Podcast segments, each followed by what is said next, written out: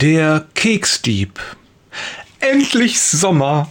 Max hüpft aufgeregt von einem Bein auf das andere. Das ganze Jahr hat er sich auf diesen Tag gefreut. Nun ist es soweit. Er fährt ins Ferienlager.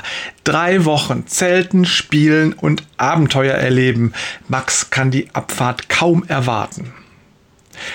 Nach einer Woche schickt Mama ihm ein Paket. Max rennt zu seinem Zelt und macht es gleich auf. Kekse! Und dann noch seine Lieblingskekse. Er isst drei Stück. Die Dose mit den restlichen Keksen legt er unter seinen Schlafsack. Nach dem Mittagessen kommt er zurück, um sich noch einen Keks zu holen. Doch er kann die Dose nicht finden. Sie ist nicht mehr unter seinem Schlafsack. Max sucht und sucht, doch die Dose bleibt verschwunden. Weinend geht Max zu seinem Betreuer und erzählt, dass seine Kekse verschwunden sind.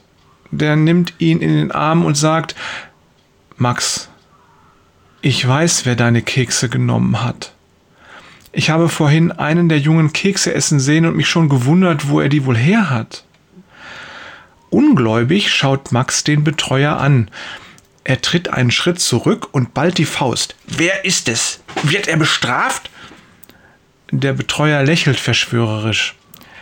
Willst du mir helfen, den Keksdieb eine Lektion zu erteilen, die er sein Leben lang nicht vergessen wird? Max nickt. Der Betreuer flüstert, wenn wir den Dieb einfach nur bestrafen, wird da nicht viel bei herauskommen, außer dass er dich für eine Petze hält. Ich habe eine viel bessere Idee.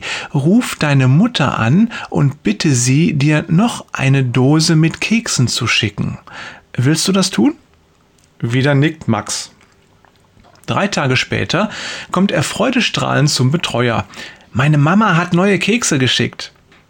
Klasse, jetzt verrate ich dir was.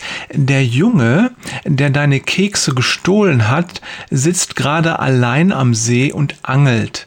Setz dich zu ihm und teile deine Kekse mit ihm. Max protestiert. Aber er ist doch ein Dieb. Warum soll ich meine Kekse mit dem teilen? Mit beiden Armen umklammert er die Keksdose.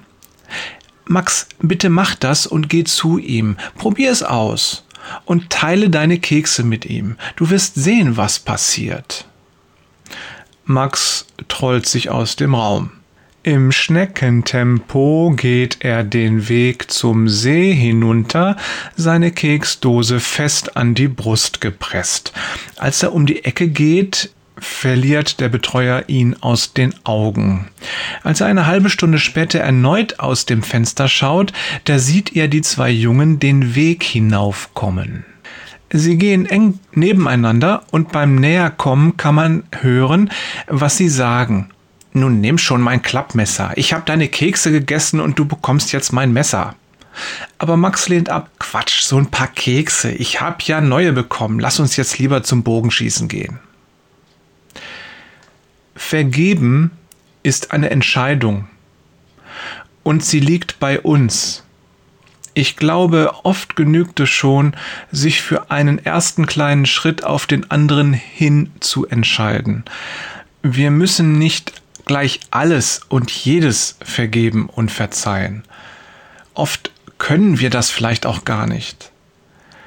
Gut, dass der Heilige Geist uns hilft. Vergeben ist ein wichtiges biblisches Prinzip. Und wenn du das Vergeben als eine Reise betrachtest, die dir vielleicht zu lang erscheint und die dich erschreckt, dann kannst du dich doch immer entschließen, einen kleinen Schritt zu gehen. Ich glaube, wir dürfen das Vertrauen haben, dass Gott unsere Bewegung sieht und uns hilft. Und vergib uns unsere Schuld, wie auch wir denen vergeben, die an uns schuldig geworden sind, beten wir am Vater unser, Matthäus 6, Vers 12.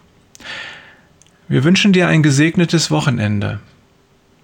Liebe Grüße von Jörg, Freund von ersten Schritten Peters und Thorsten. Ich gehe schon mal los. Wader.